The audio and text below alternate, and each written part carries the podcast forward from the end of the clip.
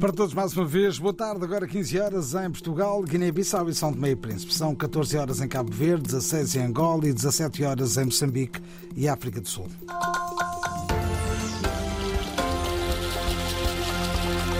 Gael de Castro nas notícias a esta hora.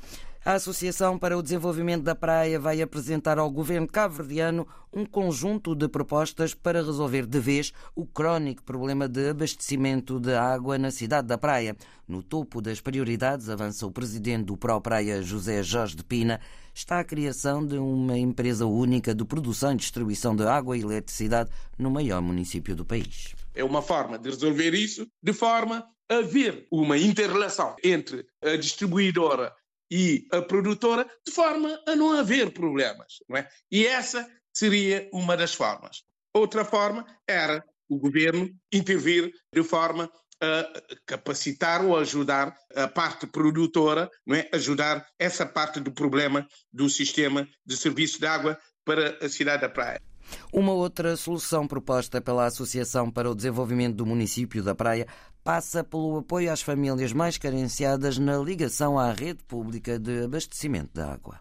A Solmi, em Santiago, eu conheço outras noutras ilhas, que ajuda muito na implementação das ligações de água. Portanto, é engajar e apoiar financeiramente uh, as pessoas mais pobres não é? Uh, e tecnicamente as ONGs para ajudar na ligação propostas da Propraia para resolver o deficiente fornecimento de água à capital cabo-verdiana. A companhia aérea TACV regressa hoje aos voos domésticos em Cabo Verde, quase sete anos depois, e vai operar a partir dos quatro aeroportos internacionais.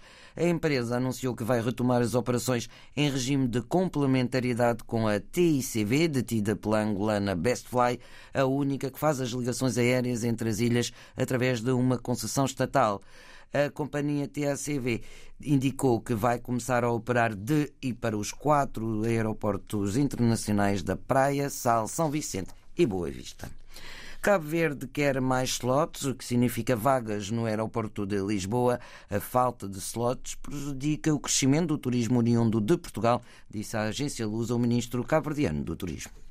Há um pequeno problema, digamos, um pequeno obstáculo que tem estado a dificultar o crescimento do turismo vindo de Portugal, que tem que ver com fraca existência de slots no aeroporto de Lisboa, que é do conhecimento de todos. É? Os operadores têm falado nisso, que no verão, apesar de haver uma procura maior pelo nosso eh, destino, tem havido a limitação na disponibilidade de mais voos devido à limitação na disponibilidade de slots no aeroporto de Lisboa. Carlos Santos adiantou que há neste momento negociações para resolver a falta de vagas no aeroporto de Lisboa.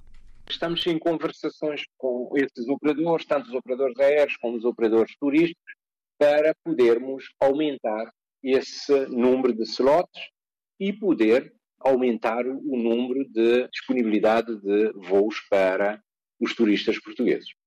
Declarações do ministro cabo-verdiano do Turismo. Portugal é o segundo país de onde mais turistas viajam para o arquipélago. Mais de 20 técnicos são tomenses estão a frequentar uma formação de nove meses sobre a conservação da biodiversidade. A ação tem o financiamento do GEF, sigla inglesa, do Fundo das Nações Unidas para o Ambiente, Josimar Afonso.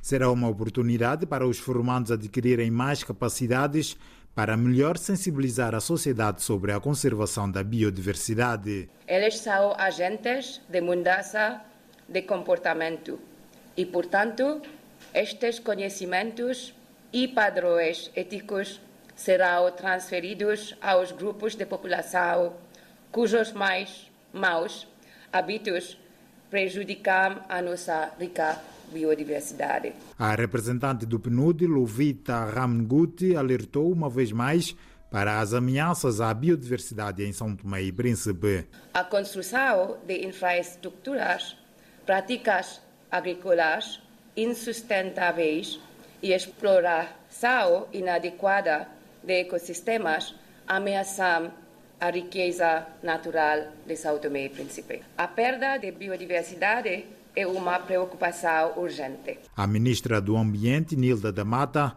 sublinhou que a formação é mais um sinal do comprometimento de São Tomé e Príncipe com a preservação da natureza. O país eh, tem feito esforço enorme para realmente eh, garantir não é, que seja preservada, conservada a sua biodiversidade, quer terrestre, quer marinha. Temos um quadro legal vasto, que é um bom sinal. Isso quer dizer que Santo Meio Príncipe está, sim, comprometido com a questão da natureza. De sublinhar que São Tomé e Príncipe vai acolher no mês de março uma conferência internacional sobre o financiamento da biodiversidade que terá lugar na Ilha do Príncipe. Para já, 20 técnicos são tomenses estão a frequentar uma formação de nove meses sobre a conservação da biodiversidade.